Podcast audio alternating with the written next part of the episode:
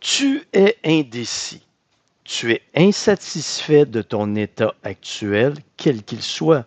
Ça peut être sur le plan personnel, ça peut être au niveau de ton poids, ça peut être au niveau de ta condition physique, euh, ça peut être en affaires.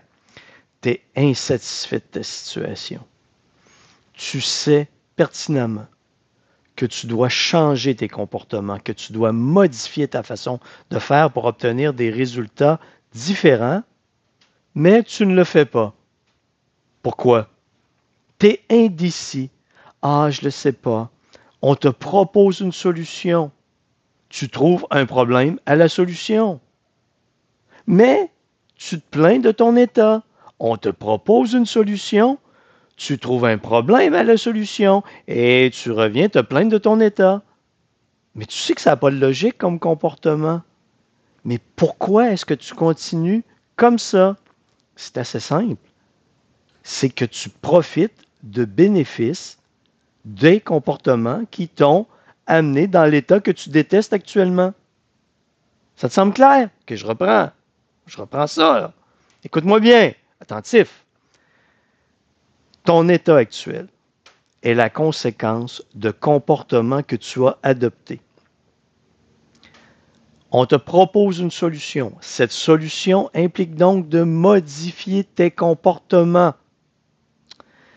Mais tu louvoies, ça ne te tente pas. Tu, trouves des problèmes à aux solutions proposées, donc tu répètes les mêmes comportements qui t'ont amené dans l'état que tu n'aimes plus.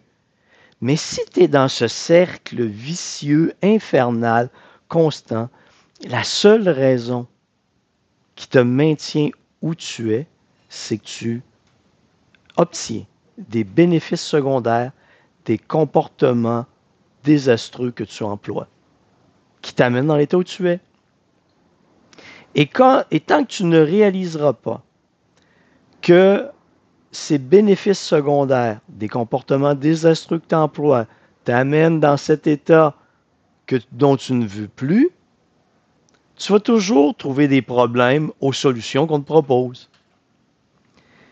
Quand tu comprends que ce sont tes comportements qui t'ont amené où tu es aujourd'hui, dans cet état que tu ne veux plus.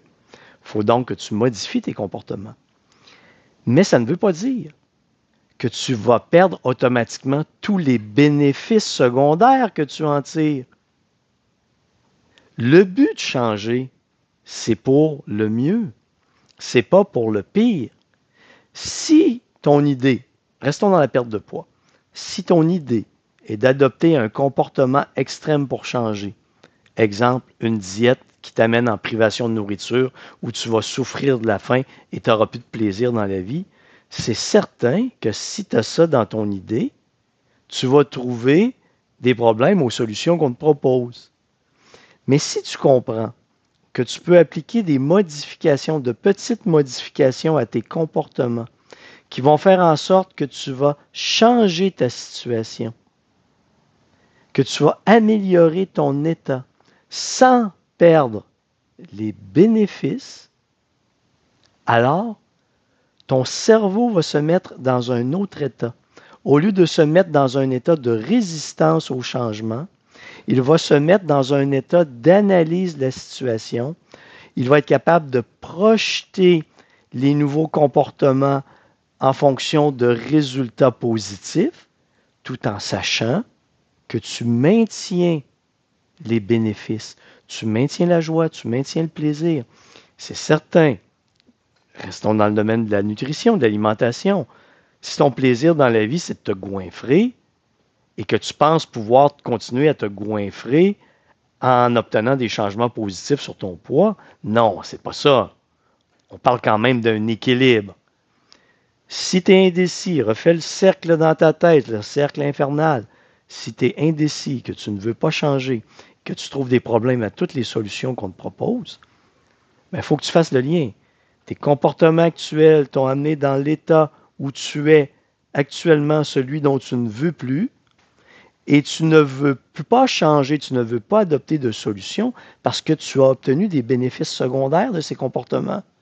Il y a des choses qui te plaisent dans ces comportements, même s'ils produisent des résultats désastreux. alors ton changement de comportement doit amener aussi le maintien de la joie, du plaisir, des bénéfices. Mais ça, ça ne se fera plus dans l'exagération.